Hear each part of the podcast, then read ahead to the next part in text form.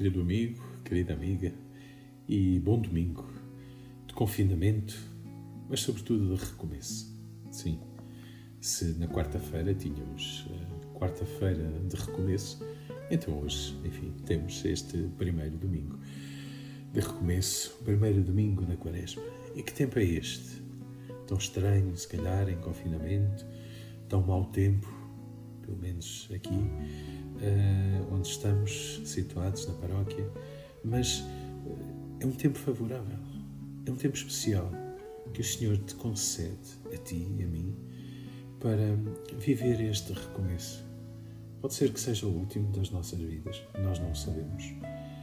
O mais estranho é, certamente, nunca o vivemos assim. No ano passado ainda estávamos eh, enfim, sabendo deste vírus, mas aproveita este tempo de graça, este tempo favorável que o Senhor, eh, que o Senhor te dá.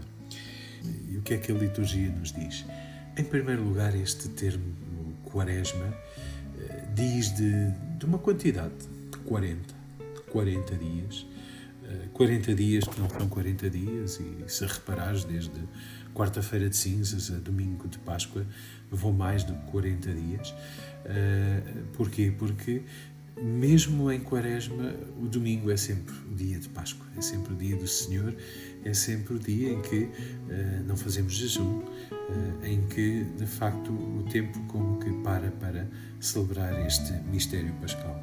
Gostava de voltar a sublinhar este tempo favorável. Até manifestado de uma outra forma. Durante este tempo, nós mudaremos também de, de estação. Do inverno passaremos à primavera. Uh, e por isso, uh, como que a Igreja quer simbolizar uh, estar unida com a, com a natureza, com este sinal de que se a natureza também se renova em cada ano, tu também, a tua vida, pode passar de facto destas cinzas que impuseste sobre a tua cabeça no, na quarta-feira passada para uma árvore uh, frondosa, uma árvore florescente, uma árvore que de facto dá vida. E dá vida porquê? Porque esta árvore tem em si este germe de vida eterna esta vontade de, eh, de, de, viver esta, esta semente que Deus eh, plantou no teu coração. Claro, esta semente precisa de ser cuidada e por isso nós vemos nesta liturgia do primeiro domingo da Quaresma um relato uh, do livro do Gênesis, a uh, procurar explicar esta aliança que Deus fez com a humanidade. A história é conhecida, certamente a conheces, é?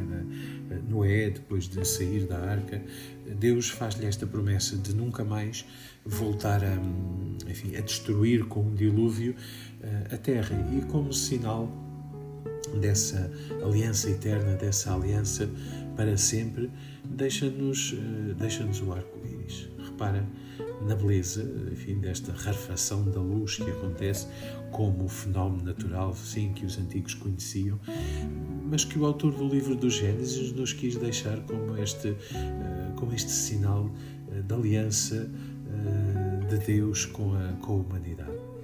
E poderás pensar, bom, mas neste tempo até tanta gente que perdeu a fé, que deixou de ir à igreja, eh, que se revoltou com Deus.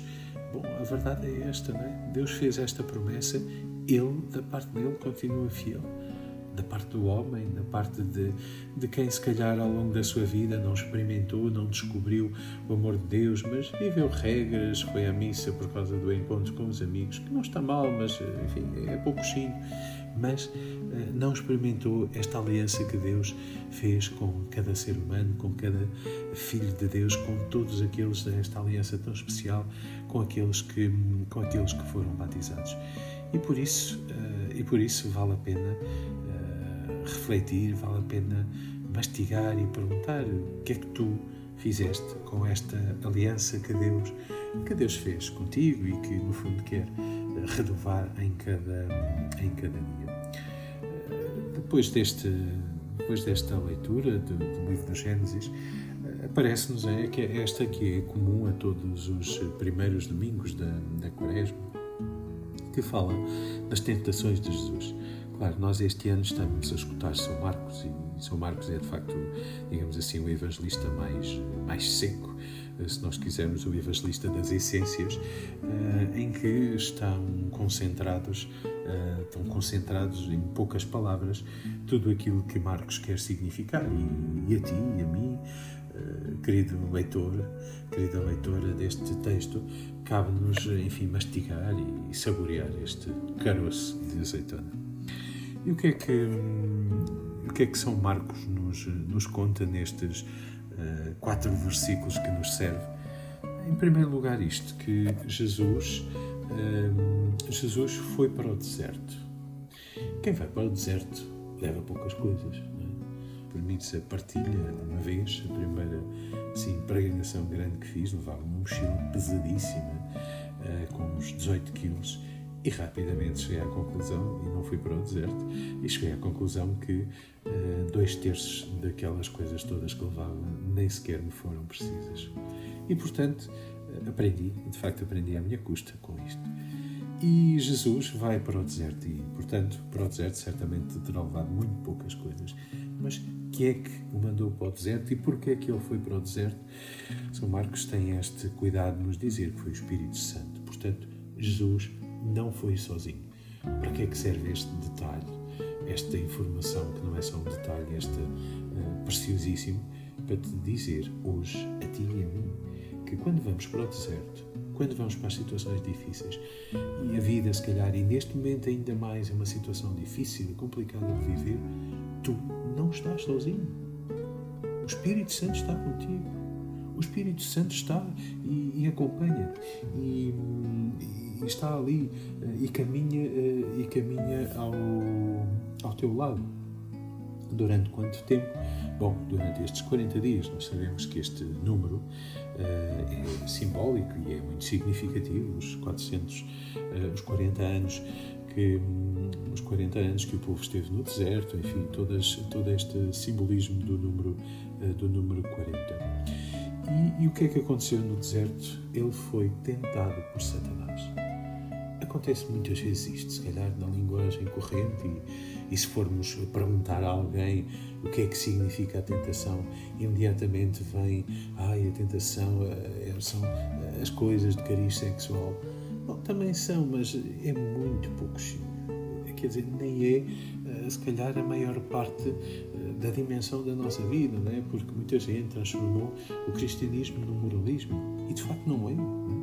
Cristianismo é uma é uma vida nova, é muito interessante e acho que é muito elucidativo aquilo que São Pedro nos disse na segunda leitura, que é o, que a fé não é o cristianismo, não é um banho da imundície corporal, mas um compromisso de verdadeira consciência para com Deus.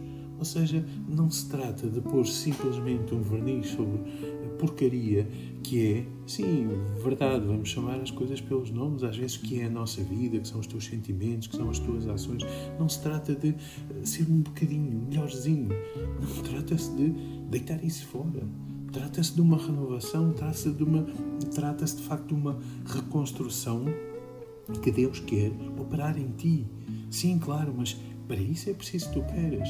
Mas também não estás sozinho. Acabamos de, uh, acabamos de, de, perceber, acabamos de escutar que o Espírito mandou Jesus para o deserto. E o Espírito está na tua vida quando tu estás desejoso, quando tu de facto tens vontade de travar esse combate. Por isso, neste primeiro domingo da Quaresma, deixo-te esta pergunta: O que é que tu queres fazer com a tua vida?